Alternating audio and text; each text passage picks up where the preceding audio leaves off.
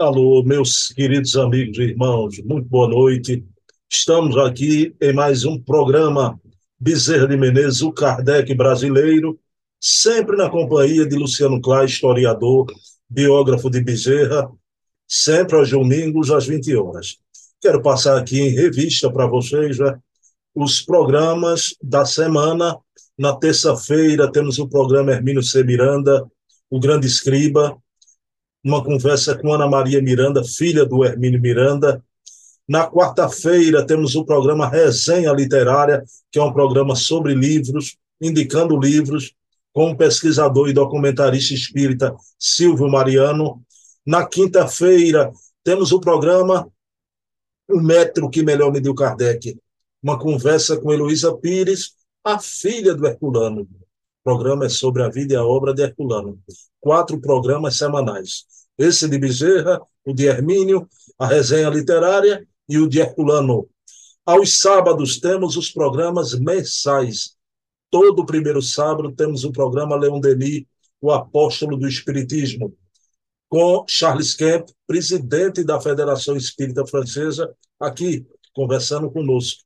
No segundo sábado, o programa Memórias e Reflexões, com o ex-presidente da FEB e da USE, César Perry de Carvalho, um programa de memórias autobiográficas do César, mas também das entranhas do movimento espírita brasileiro.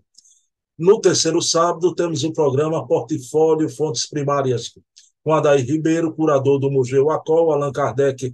Online é um programa sobre as fontes primárias da época de Kardec e documentos do próprio Kardec aliás, documentos até do próprio punho, com a letra de Kardec.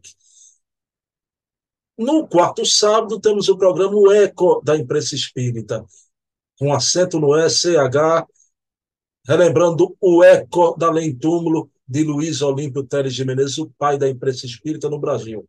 É um programa que repercute tudo que sai na imprensa, com Leonardo Marmo, que é articulista da revista Reformador e da revista O Consolador. Está aí oito programas para vocês, quatro semanais, quatro mensais, e vamos fazer a prece. O Luciano já está aqui comigo.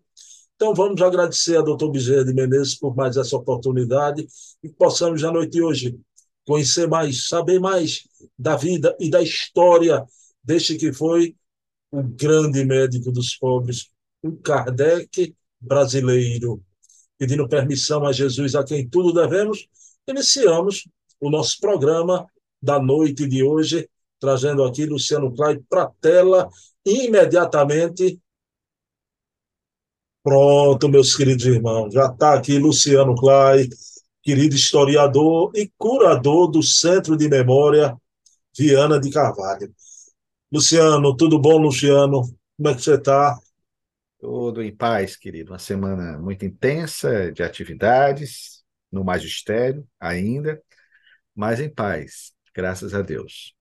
Luciano, alguma novidade do Centro de Memória Viana de Carvalho? Só para registrar que continuamos trabalhando com muito afinco né, para preservação da memória histórica do espírito local, para recompor aí novos informes, aspectos biográficos da vida de Bezerra de Menezes, de Viana de Carvalho, de outros espíritas cearenses, de outros espíritas que tiveram importância em nível nacional, porque é esse o trabalho que amamos fazer por conta do nosso ofício. Luciano Clay, veja bem, me mandaram um vídeo essa semana, eu fiquei muito contente, um vídeo bonito, né? Uma dupla de cantores espíritas, né? Um desses cantores era um rapaz gordinho, né? Fazendo, não sei se era a segunda voz, que eu fiquei impressionado a presença de palco dele, embora um cantor um algo sério, né? Algo sério. Não sorria muito, mas a voz, um vídeo bonito. Pessoal, vocês não sabem da maior. O cantor era Luciano Clay Filho. Luciano, até isso você é um homem de mil habilidades. Cantor também, meu irmão. Bom bril, né? Mil e uma utilidades, rapaz, só você. Bruno, querido, rapaz, o cantor aí estava na ocasião celebrando, isso foi em 2009, é um vídeo que circula na internet. em comemoração aos 20 anos do grupo Arte, Música e Espírito, o grupo AME, conhecido nacionalmente daqui de Fortaleza, que tivemos a honra de fazer parte aí do seu nascedouro no ano de 1989. Então, o Expedito Brito, que é meu irmão, aliás, afilhado também dos meus pais, é, o Expedito, com quem entramos no Espiritismo, frequentando o curso básico da antiga Comunidade Espírita Cearense em 1985, era meu companheiro de mocidade, da MEJA, Mocidade Espírita Joana de Anjos, da qual surgiu esse grupo musical que hoje aí percorre o Brasil, já estamos há 30 anos, né? daqui a pouco o grupo está com 40 anos. E na ocasião foi feito um evento especial aqui na Concha Acústica do Centro Dragão do Mar, e o Grupo AME, que é sempre muito buscado, suas músicas são sempre muito mais trabalhadas doutrinariamente, e nós fomos convidados a participar cantando, repito, mas talvez até dublando realmente o nervosismo. para cantar é muito grande, para falar é mais tranquilo, mas para cantar. E obviamente que nós não fazemos parte do grupo, porque de princípio optamos pela palavra falada e não cantada, né? preferimos ficar fazendo palestra, mas sempre prestigiamos os companheiros, e na ocasião nós éramos o presidente da Federação Espírita do Estado de Ceará pela primeira vez, em 2009, estávamos mais gordinhos, sem barba, né?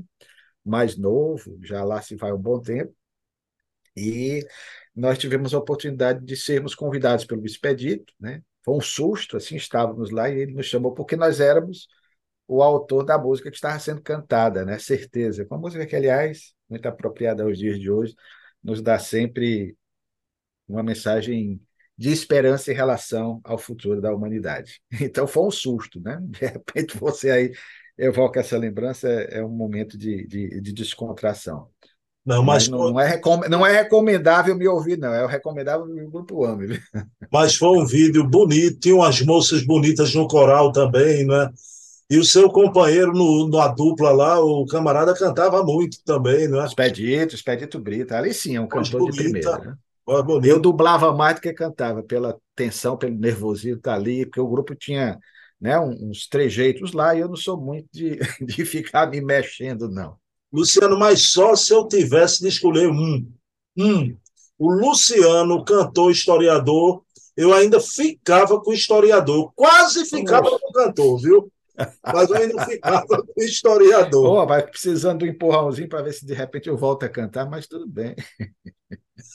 Luciano, aí deixa eu lhe fazer uma pergunta sobre música espírita, Luciano. Eu, quando entrevistei o Jaime Ribeiro, a gente até tocou nisso, né? Luciano, por que a arte espírita, nesse setor da música, Luciano Klein não decola? A gente vê a beleza da música evangélica. Eu adoro música evangélica. Tem jovens, rapazes e moças com vozes maravilhosas. No movimento espírita tem, você já ouviu Tim e Vanessa, aquela dupla Tim e Vanessa, que é uma dupla maravilhosa mas é uma iniciativa isolada ou outra, porque a música espírita, que daria letras maravilhosas já, Luciano, os princípios espíritas, realmente só fica nesse patamar, ela não evolui. Aliás, a pergunta correta é: você percebe isso? Você acha também isso, Luciano? Em parte você tem razão, querido, concordo com você. Nós temos o Tim Vanessa, o Grupo Acorde daqui da Paraíba. O próprio Grupo AME hoje já tem uma penetração nacional com vários discos, hoje pendrives, as músicas em MP4 divulgadas. Eu ainda acompanhei o lançamento em cassete, depois em disco, né, aqueles discos LPs antigos, né, long play do Grupo AME, o primeiro deles, na década de 90. Mas a questão talvez seja porque o Espiritismo tem uma proposta de mensagem diferente. Embora algumas músicas hoje fazem parte do cancioneiro, vamos usar a expressão popular, do movimento espírita, que algumas casas gostam de entoar em momentos de celebração. O célebre hino a Bezerra de Menezes, que se tornou muito popular, que, aliás, é uma música adaptada, nós descobrimos isso, inclusive, depois, de uma canção que se tornou célebre em 1935, na voz de Gastão Formente, que era concorrente de Orlando Silva, os grandes cantores, quando de fato naquela época para se cantar, não tinha os estúdios de hoje, né, que maqueiam as vozes, a pessoa tinha que ter realmente voz. Então, Gastão Formen cantou a célebre música de Mário Cavalcante, era o autor da música, Retalhos d'Alma, que depois nós descobrimos por conta de uma novela bastante conhecida do Benedito Rui Barbosa, na década de 1980, Os Imigrantes.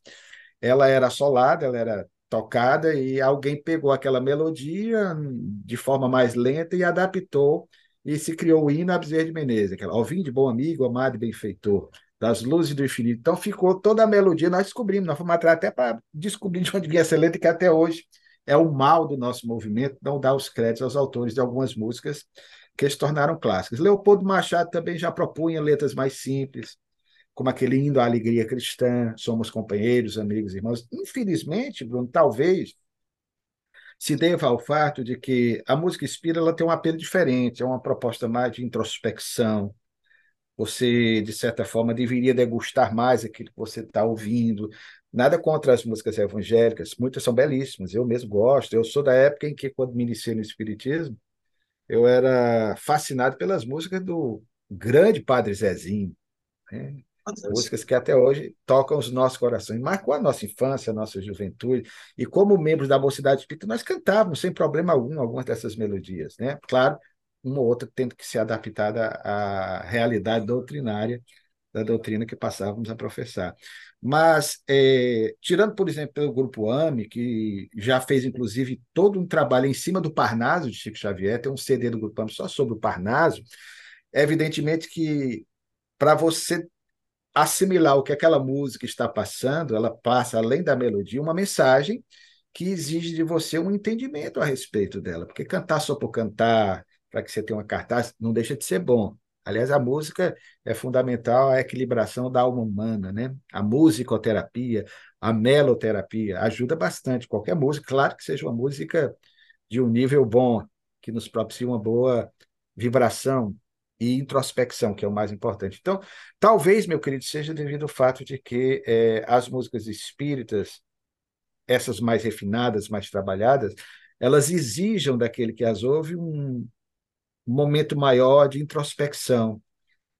Ela precisa ser, vou usar a palavra degustada, né? aspas, aspas, ela precisa ser saboreada, ela precisa ser entendida, ela precisa, de certa forma, ser mais detidamente analisada, refletida por cada um de nós. Em grande parte, é a mesma questão que se pode levantar hoje em relação ao espiritismo. Embora o Brasil seja o maior país espírita do mundo, mas também é o maior país católico, é o mais, maior país evangélico, mas o espiritismo não é um movimento de massas, que tem uma proposta diferente. Nem deve ser, nem acredito que deva ser esse o caminho ter um maior número de adeptos. O Espiritismo, nós sempre pelejamos para que ele cresça, de fato, quantitativamente, que é motivo de alegria para nós, e o Espiritismo ganhando espaço, mas que haja também, para e passo, um crescimento qualitativo, um crescimento de qualidade. Aí eu me refiro à questão do estudo doutrinário. Então, essas músicas mais trabalhadas, talvez elas não agradem tanto. Né? Algumas pessoas, eu me lembro, foi até uma crítica que o meu querido amigo Raul Teixeira fazia na época. Muitos de nós, eu não vejo nada demais, mas era uma opinião dele que eu respeito profundamente. Eu acho que ele tem uma certa razão dentro do que ele expunha na época. É que às vezes você pega algumas músicas do cancioneiro popular, de Agnaldo Timóteo, é, alguns que você pega a melodia belíssima e adapta a uma melodia espírita, né? A ideia era que, de repente, a pessoa está cantando a música, pensando na melodia, mas ao mesmo tempo está pensando na música do Agnaldo Timóteo, né? que às vezes tinha uma outra proposta. Mas é algo a pensar, querido. Realmente, eu não vou fechar a questão, não vou dizer que é assim, é, é esse ou aquele motivo, mas em parte você tem razão. O movimento evangélico ele tem um apelo maior dentro dos seus propósitos, é um movimento de massa. Então, essas músicas têm que ser trabalhadas dessa forma, né? para aquele efeito né, mais coletivo, a cartaz, aquela a, a, aquela junção de pessoas ali, o efeito de músicas que realmente trazem a alma elevo. É, Luciano, se bem que o movimento evangélico já tem um atavismo, porque os grandes cantores americanos né, vieram de, de, igrejas protestantes nos Estados Unidos, né? muitos. Né? E, e, hoje mesmo, aqui no Brasil, você vê esses grandes concursos que nós temos nesses programas, como Raul Gil, os da Rede Globo, que apresentam excelentes vozes, eu acho fantástico, eu gosto muito desse tipo de programa, é sempre bom ouvir boas vozes, aprendi isso com meu pai, que vem de uma outra época, mas em grande parte hoje os grandes talentos que estão vindo são dessas igrejas, esse movimento gospel das igrejas evangélicas, você tem excepcionais cantores, né? E nós temos que enaltecer, é sempre bom, ainda mais divulgar uma mensagem de esperança, do estilo deles. Eu é, me regozijo, sinceramente, eu não fico preocupado, eu fico feliz quando eu vejo uma música, seja do padre Marcelo Rossi, quem gosta, quem gosta da igreja, o importante é que você divulgue, seja através da música, seja através da escrita, seja através da arte, de uma forma geral, essa mensagem de esperança e a arte é um dos caminhos também que o Espiritismo pode alcançar o seu escopo. Bom, eu, eu citei Tim e Vanessa, eu não posso deixar de citar aqui a grande e querida Elizabeth Lacerda, né? né? Uma cantora de, de grande cantora. Né? Cantora espírita. Luciano, mas vamos lá para o nosso assunto principal. O assunto de hoje promete, né? E, e é um assunto realmente que você enveredou mesmo, a tua pesquisa foi um mergulho mas, Luciano, tua pesquisa chega um momento sobre o, o companheiro de consultório e a Bíblia. A gente viu semana passada Bezerra humanamente deprimido, devastado, não é? Com desencarne de Dona Cândida. E daqui a pouco a gente vai se deter mais sobre isso. A Bíblia vai ser a dádiva celeste, não é? para tirar Bezerra de Menezes desse estado d'alma. Mas, Luciano, o Bezerra vai relatar isso, a Bíblia como uma dádiva celeste, num questionário que ele respondeu para a revista Reformador da FEB em outubro de 1892. Né? Eu queria te perguntar, Luciano, me chamou a atenção o Bezerra de Menezes respondendo a um questionário da FEB, da Reformador. Que questionário foi esse, Luciano Klein? Bruno, é interessante você fazer essa pergunta, porque não é um documento inédito, já foi publicado até mais recentemente no Reformador, nos periódicos, porque ali nós temos a oportunidade de ler, e não saiu só na edição de 15 de outubro de 1892. Ela saiu na sequência, à época o reformador ele era quinzenal, atualmente ele é mensal e saía em forma de jornal, hoje em forma de revista. Então o reformador ficou publicando a outra parte dessa entrevista. Eram quatro perguntas dirigidas às lideranças do movimento espírita nacional. A ideia desse projeto, que é fantástico, porque são quatro perguntas e as mesmas perguntas elas eram formuladas a outros nomes do espiritismo da época em nosso país. Ela foi solicitada por um grande espírita de origem inglesa, radicado no Brasil, que o movimento espírita atualmente não ouviu falar.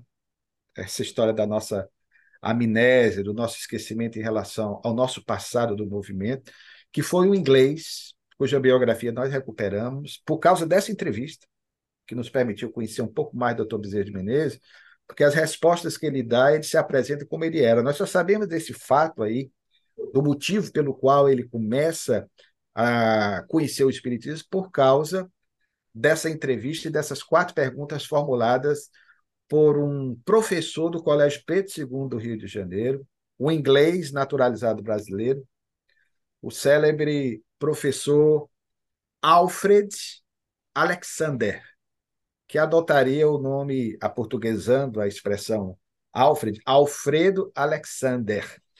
Esse homem notável, espírita, ele seria uma espécie de Hernani Guimarães Andrade, ou até de Hermínio Corrêa de Miranda, porque foi um dos primeiros a fazer pesquisas sobre temas inusitados, relacionados não só à questão da mediunidade no Brasil, como também a fenômenos de natureza anímica, eu citei o Hernani Guimarães, o próprio Hermínio, embora o Hermínio tenha tido um estudo mais eclético, mais abrangente em relação ao fenômeno da reencarnação, porque ele era um curioso na análise dessa fenomenologia, tanto anímica, os fenômenos da alma, que mais tarde seriam chamados de parapsicológicos, quando Joseph Banksheim, na década de 1930, vai, de certa forma, dar um molde a esses estudos que vai se chamar de parapsicologia.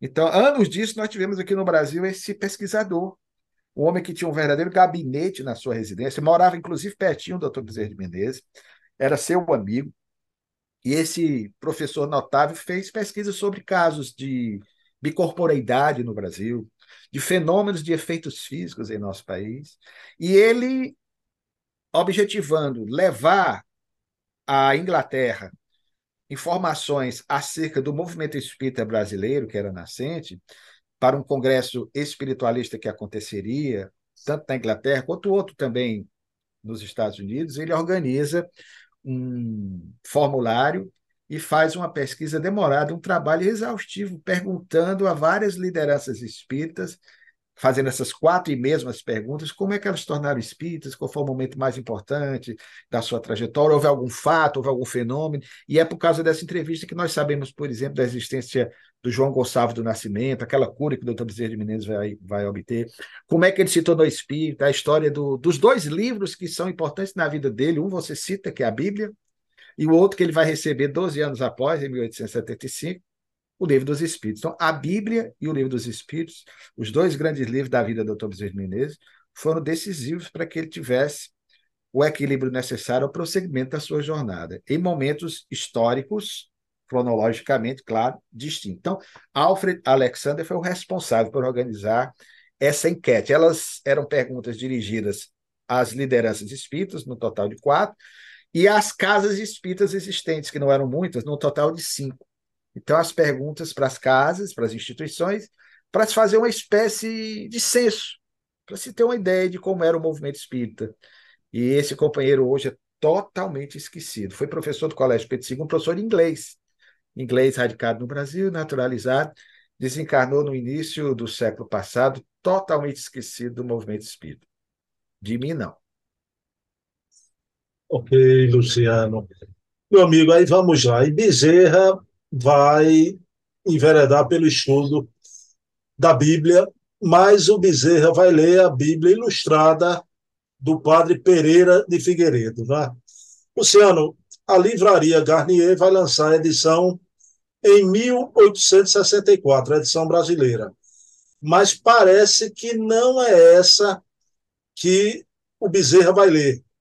Vai ser anterior a Dona Cândida desencarna em 1863, o Bezerra vai ler a anterior, não é? E era uma Bíblia ilustrada, então essas estampas finíssimas, não é? Enlevaram a alma de Bezerra de Menezes e começaram a quebrar o cascão da depressão, não é, Luciano? Foi isso mesmo?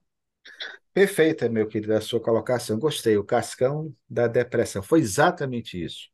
Nós vimos na semana passada que o doutor Bezerra de Menezes de fato baqueou, embora não se tivesse noção, como dissemos, do que era propriamente a depressão, entendia-se como melancolia, ele fica literalmente prostrado, sem desejo de fazer absolutamente nada. E aí foi quando nós é, travamos contato né, com essa informação por causa da entrevista e resolvemos encetar uma pesquisa também para tornar ao leitor da biografia do Dr. Bezerra de Menezes dos nossos dias ciente da importância desse livro tão pouco comentado, a Bíblia traduzida pelo latinista, historiador, teólogo Antônio Pereira de Figueiredo, o célebre Padre Figueiredo. Bíblia que ainda hoje circula em nosso país. E ela é uma tradução da Vulgata Latina. Eu gosto muito de traduções antigas, eu temo muito as traduções mais recentes. Eu gosto muito, Bruno. Aí louva a iniciativa do nosso querido Severino Celestino, que faz um trabalho bem interessante analisando as traduções bíblicas, mas eu temo muito por, por algumas traduções mais recentes e às vezes as maneiras, a forma apressada com que as pessoas fazem traduções de textos tidos como sagrados, sejam do Velho ou Antigo e do Novo Testamento. Então, o padre Figueiredo ele teve um trabalho de anos, de anos de pesquisa. No século XVIII, ele desencarnou em 1797. Ele fez um trabalho exaustivo para verter a língua portuguesa, né? foi publicado em Portugal, e essa edição foi aqui, muito possivelmente, com adaptações que eram feitas, o doutor Bezerra de Menezes teve o ensejo de compulsar. Mas o interessante também dessa obra, que o Dr. Bezerra de Menezes pontua na narrativa, na entrevista a Alfred Alexander, a quem fizemos menção, é o fato de que ele estava tão prostrado, tão desanimado com a vida naquele momento, que ao receber de um companheiro de consultório, de um colega médico, conforme ele mesmo diz no texto, na narrativa, ele, movido talvez por um secreto instinto, começa a compulsar desinteressadamente as páginas do livro sagrado, como a humanidade ainda hoje assim denomina a Bíblia, e claro, para nós cristãos, independente das interpretações muitas vezes adulteradas por interesses mesquinhos nossos, humanos, lá na Idade Média, para manter o status quo do pensamento religioso medieval, muitas coisas nós sabemos que foram, infelizmente, modificadas por interesses particulares de muitos religiosos, mas a essência da mensagem bíblica ela permanece, até porque Jesus, na sua lucidez, dizia com muita propriedade em tom profético: passará o céu e a terra, mas as minhas palavras não passarão. Ou seja, a essência da mensagem da Bíblia, seja do Antigo, ou especialmente, que é o que mais nos interessa como espírita, a mensagem do Novo Testamento, que é a moral cristã, ela permanece incólume, inalterada na sua essência. Então, o doutor Bezerra, ele começa a folhear, vai olhando o que ali ele podia encontrar, e talvez pelo seu estado mental naquele instante, Bruno, foi interessantíssimo, a didática do tradutor, porque ele não traduziu tão somente a Bíblia e colocou textos seus. O livro se tornava volumoso, era um livro imenso, muito maior do que o que publicamos sobre o Dr. Bezerra de Menezes, em papel especial, com textura que dava prazer você folhear as edições mais antigas. Nós pegamos alguns exemplares da Bíblia para termos uma ideia do livro que o Dr. Bezerra de Menezes leu, mas o que mais impressionou o Dr. Bezerra de Menezes, e didaticamente foi importante, Daí a, a perspicácia do padre, nessa versão, nessa tradição, ele colocava iluminuras, ele colocava ilustrações. E nós sabemos que quando você não está muito bem consigo mesmo, você pega o livro, talvez ele não tivesse a disposição de ler a Bíblia. O que vai atraí-lo, e ele diz, de princípio, naquele estado de tormenta íntima, em razão da prova de fogo acerba pela qual ele passara, da separação da companheira que muito amava, e da orfandade dos dois filhinhos, que ficaram sob seus cuidados. Então, naquele momento, ele se detém numa análise ligeira, descompromissada das ilustrações. Então, o padre teve a preocupação de, desde o Antigo ao Novo Testamento, da Gênesis ao Apocalipse, de enxertar páginas de arte da época, de artistas que ali faziam desenhos, Jesus no Sermão do Monte, Jesus com as criancinhas.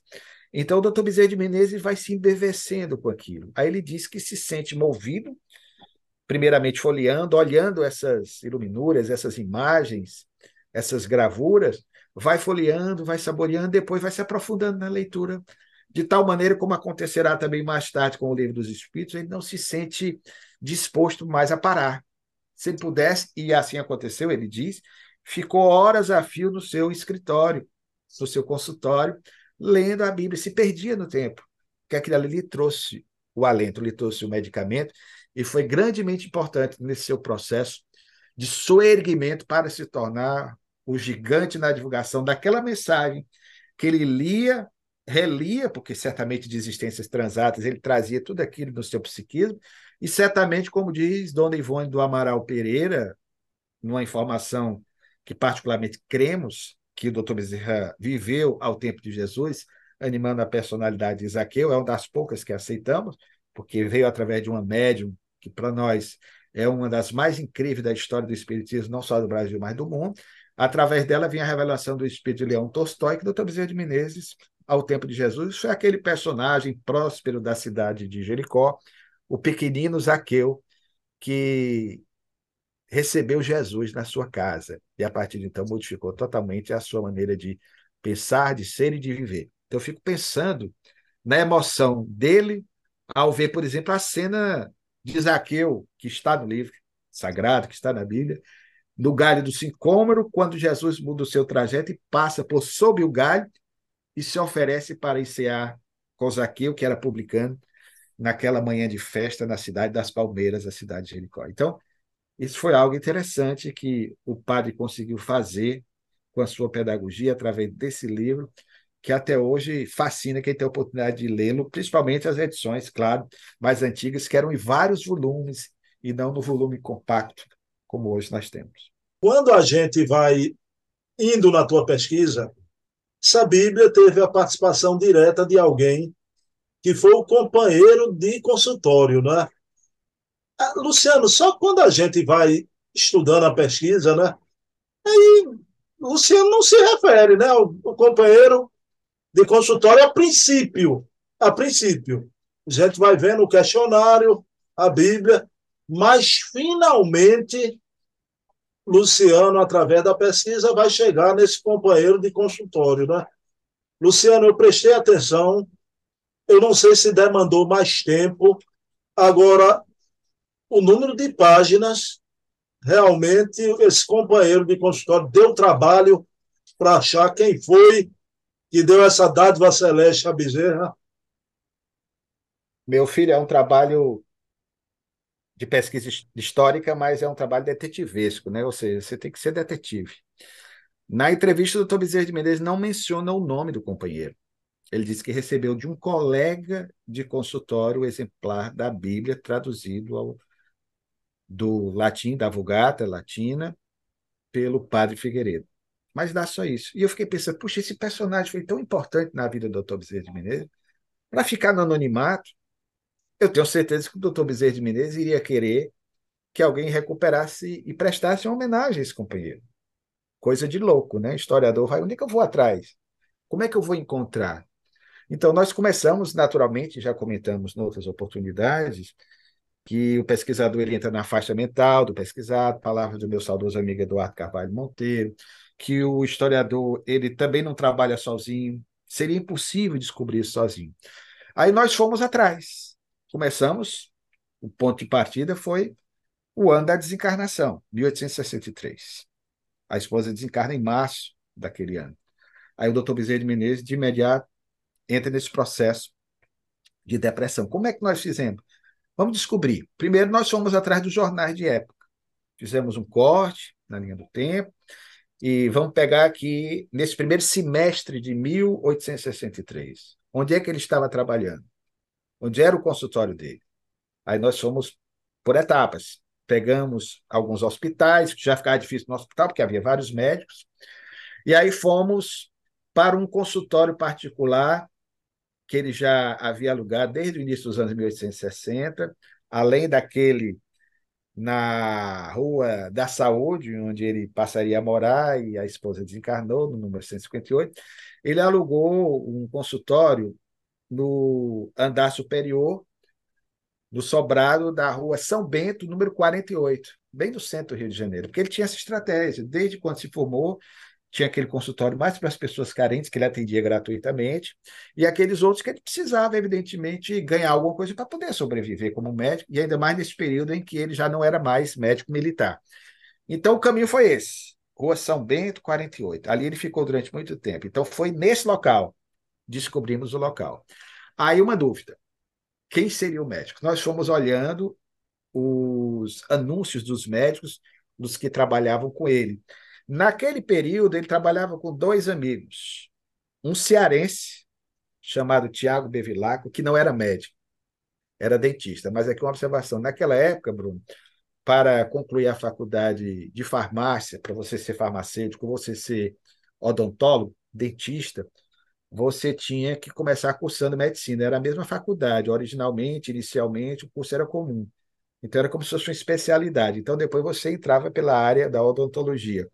Então, havia um cearense, grande amigo de Bezerra de Menezes, que depois foi membro atuante ao lado dele do Grupo dos Humildes e também de futuros trabalhos na Federação Espírita Brasileira, Tiago Bevilacqua.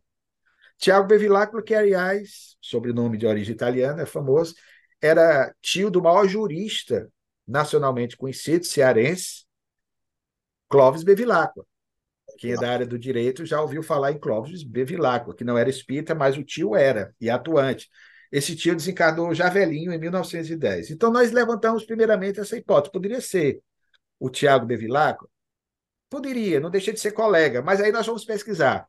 O Tiago Bevilacqua trabalhava no mesmo prédio, nesse sobrado, mas na parte de baixo. Doutor Bezerra trabalhava na parte de cima. Ele não era médico. Então, o doutor Bezerra não se referiria a ele como colega, embora fosse um companheiro, mas um amigo íntimo vindo do Ceará e que o doutor Bezerra de Menezes fraternalmente acolheu para lhe dar, inclusive, um suporte na chegada desse conterrâneo, para que ele pudesse ali ter condições de levar adiante seu projeto de vida na área da odontologia.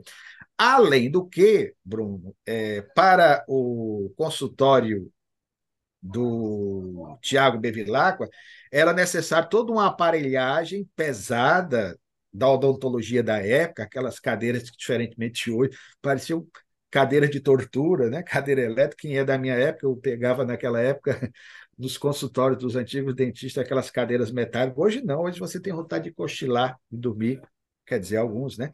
Meus filhos, pelo menos quando vão, relaxam bastante ouvindo aquele fundo musical nas cadeiras dos dentistas atuais. Mas o fato é que precisava de um espaço maior. Então, o Tiago ficava sozinho e, de fato, na parte de baixo. Aí nós fomos ver no mesmo anúncio que o doutor Bezerra de Menezes convidou um amigo do peito, um médico mais experiente do que ele, que ele já conhecia anteriormente, porque quando o doutor Bezerra de Menezes cursava a faculdade de medicina, ele era quintanista. Nós até já respondemos essa pergunta anteriormente, você a fez, é, por ocasião de uma epidemia de cólera morbus que deu no Rio de Janeiro. E o doutor Bezerra de Menezes, como estudante de medicina, pela falta de médicos, ele já teve que trabalhar. Então já era chamado de doutor, mesmo não tendo concluído o curso. Então, na época, na Ilha do Governador, um médico chamado Antônio Francisco Fernandes, que era muito amigo do Dr. Bezerra de Menezes, mais velho do que ele, experiente, vai ver naquele rapaz, como outros tantos viram, como Manuel Feliciano Pereira de Carvalho, um talento promissor para a área médica. E vai ser exatamente no rapaz que ele vai ver o seu braço direito.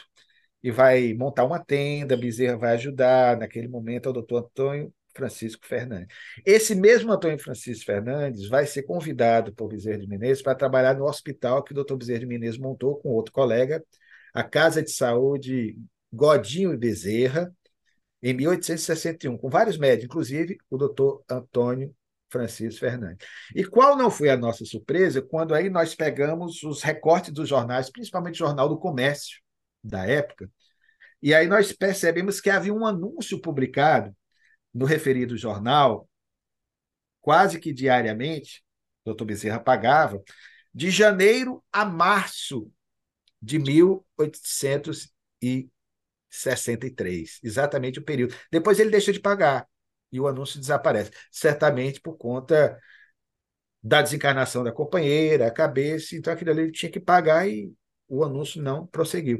E no anúncio vinha exatamente que quem dividia o consultório com o doutor Bezerra de Menezes era o doutor Antônio Francisco Fernandes, era o seu colega de consultório. E naquele momento, Bruno, nós fomos aprofundando a pesquisa, percebemos que o doutor Bezerra de Menezes, já na vereança, ele já era vereador, e nós colocamos para vocês que naquela época o vereador não podia é, se sustentar dos proventos parcos da política da época muita gente pensava. O doutor Bezerra abandonou a política e já dissemos que não, pelo contrário, ele precisou trabalhar foi mais. A política, inclusive, mais tarde nós vamos trabalhar no capítulo político, com você mais demoradamente, do nosso trabalho, da nossa pesquisa, você vai ver que foi a política que o empobreceu em grande parte. Ele fazia era tirar do seu próprio bolso para a política da época. Então ele trabalhava, ele ia para a Câmara dos Vereadores na parte da manhã e na parte da tarde ele atendia. Então ele revezava com o companheiro de consultório. E o doutor Antônio Francisco Fernandes não era casado e morava exatamente nesse consultório. Aproveitava o espaço, né, uma situação que era favorável a ele. Então, enquanto o colega cearense não podia atender, ele estava lá, suprindo as faltas do amigo querido. Então, foi esse o médico que vai trabalhar com o doutor Bezerra de Menezes até desencarnar em 1873. Depois ele muda de endereço, vai para outro endereço, volta a trabalhar com o doutor Bezerra de Menezes. Então, o médico que estava ali do lado, o colega de medicina, foi o doutor Antônio Francisco Fernandes. Aí descobrimos o nome. E aí, como saber dados a respeito dele? Já tínhamos essa informação da atuação dele na Ilha do Governador.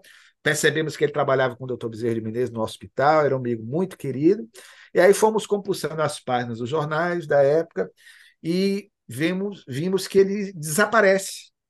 Não há registros dos principais livros de história da medicina, porque, pelo que se descrevia dele, era um médico promissor, um cientista de nomeada também, médico dos pobres, também tinha o mesmo título, o mesmo qualificativo do colega cearense, já era muito querido pela população, mas como encontrar algum dado a respeito do doutor Antônio Francisco Fernandes?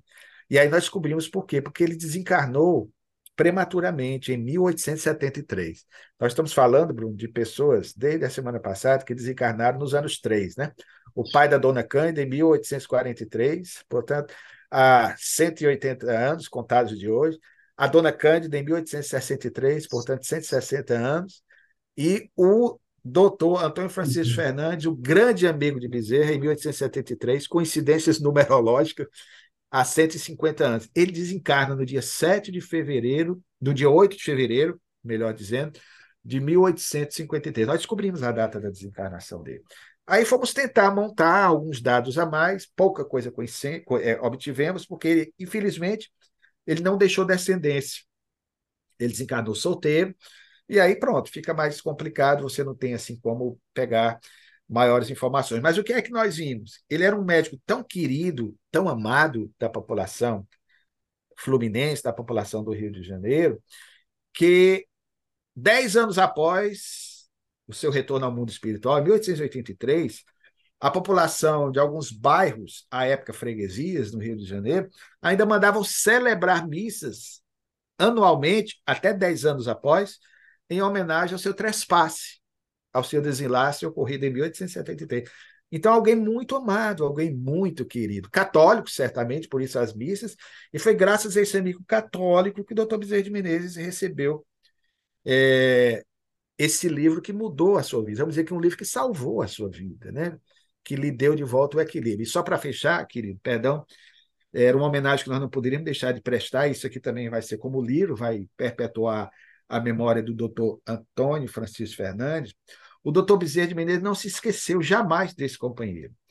Quando o doutor Bezerra de Menezes começou a escrever os seus romances espíritas, há muitos romances do doutor Bezerra que nunca foram publicados.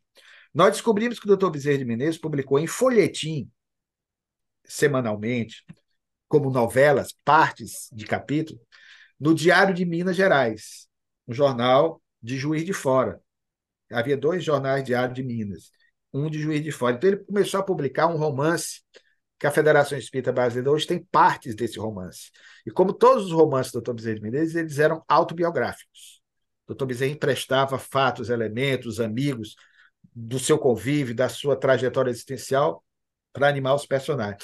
E qual não foi a nossa surpresa quando, lendo nas páginas do Diário de Minas, o romance que o Dr. Bezerra de Menezes estava escrevendo, infelizmente esse romance nunca foi publicado, Os Mortos que Vivem, é o título do romance. Os Mortos que Vivem em que sempre ele entremeia fato, ficção, coloca muitas lições espíritas. Foi em 1887. Ele começou a publicar, em 1888, e esse romance nunca veio a lume, infelizmente. É porque nas páginas do Diário de Minas, o romance é, está incompleto, né? você não tem a sequência precisa, senão daria para juntar as partes. Mas eu fui lendo o que eu encontrava ali para ver. E qual não foi a nossa surpresa quando o doutor Bezerra de Menezes faz uma homenagem no romance ao doutor Antônio Francisco Fernandes. Destaca-o como um grande nome da ciência médica no Brasil, prematuramente desaparecido, porque desencarnou relativamente moço, moço, e diz o doutor Bezerra de Menezes, na época já, totalmente esquecido da história da medicina. Então, querido, nós ficamos assim, quando descobrimos isso, e pensamos o nome desse médico, eu falo até hoje com muita emoção, poxa, um companheiro do doutor Bezerra, Ninguém nunca soube do nome dele. Esse cidadão foi fundamental para que o doutor Bezerra de Menezes tomasse fôlego e saísse daquele estado depressivo em que se encontrava, dando-lhe, por inspiração divina, por certo. Como mais tarde vai acontecer com outro médico, doutor Joaquim Carlos Travassi, que vai lhe dar, em 1875, o livro dos Espíritos, com outro colega médico. Tem colegas médicos que o auxiliaram. Então, nossa homenagem prestada ao doutor Antônio Francisco Fernandes. meu amigo, mas o que emociona, Luciano, né? O Bezerra não esquecer do seu amigo, mas Luciano, um pesquisador também. Luciano, você é, podia para qualquer um deixar passar, não é? Então não se sabia, você tentou, no primeiro momento não achou, mas você foi atrás e, e traz já do tempo tão importante esse amigo, não é? que não abandonou o amigo no meio do caminho, não é? estendeu a mão a Bezerra, tirando Bezerra daquele estado com um presente tão lindo, né? tão simbólico, né? a Bíblia, a mensagem, grande mensagem de Deus e que contém o Evangelho de Jesus. Já, Luciano, querido, a gente vai encerrando. Eu estava em dúvida se devia fazer esse programa hoje, porque esse fim de semana foi de recordação um ano que minha mamãe partiu para o plano espiritual. Então, eu queria dedicar esse programa à mamãe e dizer à mamãe que eu te amo. Chorei ontem, não de tristeza, mamãe, de alegria por ter sido teu filho nessa encarnação. E vou honrar os oito meses de despedida de, de uma conversa tão significativa que mamãe tinha comigo, Luciano, me preparando, né? Dizendo que a vida passa tão rápido e que as memórias que a gente tinha da época de infância, mamãe, você disse uma noite que quando eu partir, só você vai ter essas memórias, mas ninguém, né? Eu não tenho mais com quem dividir. Eu aqui na presença de um historiador, eu não tenho mais com quem dividir as memórias que só pertenciam a mim e a mamãe, né? Mamãe, te amo. Luciano Clare, você faz a prece. Fácil, querido, com prazer, mas me permita, antes de fazer a prece, só registrar aqui de público que uma das razões que me motivaram a prosseguir com você nesse trabalho, de cada vez mais estreitar com esse irmão tão querido, né? Estamos fazendo uma boa dupla aqui, bem entrosado. Só precisamos cantar um pouco um dia, quem sabe, né? Nós vamos testar com o violão, quando eu estiver com você pessoalmente, quem sabe sai daqui uma dupla espírita para cantar. Mas um dos motivos, querido, foi exatamente perceber em você o cumprimento fiel de um dos mais belos mandamentos do Decálogo mosaico, que é honrar pai e mãe. Disse isso para você. O amor que você tem por sua mãezinha acompanhei o seu drama, seu sofrimento por ocasião da doença dela. Você se afastou de tudo e me pediu desculpas na época. Luciano, vamos passar um tempo aqui. De fato, passou, não só comigo, mas com a dona Heloísa Pires, é, é, com, com o Marma, e as outras, com a Adaí, as outras pessoas que fazem parte aqui desse seu grupo de amigos com esses programas. A Ana Maria ainda não tinha chegado, nossa querida Ana Maria, filha do Hermínio Miranda, que hoje fazem parte também da sua família, e você, humildemente, para que pudesse cuidar da sua mãezinha nessa fase derradeira, abdicou de tudo isso, mas depois voltou cada vez mais fortalecido. Então, eu fico muito feliz que você sempre encerra o nosso programa evocando a lembrança da sua mãe, como o doutor Bezerra de Menezes também, que, aliás, é sempre bom lembrar, né? Nós estamos aqui meio numerológicos nessas abordagens. A mãezinha dele, Dona Fabiana desencarnou também no mesmo dia da sua, né? 5 de agosto, 5 de agosto. só que de 1882. E foi exatamente em 1883, há 140 anos, portanto, mais um 3 aí, que o doutor Bezerra de Menezes escreveu seu primeiro artigo no periódico Reformador, em fevereiro de 1883. E o artigo era uma homenagem à mãezinha, como é que você faz hoje a sua, intitulado As Mães. Então, querido, parabéns aí por sua atitude, pela forma como você sempre menciona no final das nossas conversas dominicais o nome dessa criatura que você tanto amou e que já é amada também por todos nós, né? Pelo bom filho aí que ela deixou. Amado Jesus, nesse clima de alegria, de harmonia, de reflexão, nós queremos te agradecer uma vez mais pela oportunidade concedida, de termos podido iniciar mais uma semana no curso das nossas vidas, neste domingo, os trabalhos que nos desafiam para que nos tornemos pessoas melhores. Ampara no Senhor nossos propósitos de mais e melhor servirmos a causa do bem. Perdão ainda, Senhor, pela nossa teimosia, pelos erros recorrentes de outrora, pelos nossos atavismos, pelas oportunidades malbaratadas que ainda retardam os nossos passos mais acelerados na tua direção. Guarda-nos sempre, Senhor, no teu regaço paternal, permitindo que, sob tua inspiração, através dos benfeitores amigos, possamos cada vez mais nos empenharmos para sermos pessoas melhores. De maneira especial, Senhor, neste domingo, rogamos pelo nosso Bruno, por sua família e por sua mãezinha, que já refeita no mundo espiritual, dá a esse amigo a força necessária para que ele possa continuar os seus trabalhos nesse belo estado de Pernambuco, tão importante à história do nosso país. Ser com ela, ser com ele, ser com sua família, ser com todos nós, Senhor, hoje e sempre que assim seja. Pessoal, domingo que vem estamos aqui. Gratidão, gratidão, Luciano. Beijo na alma. Muita paz. Muita paz.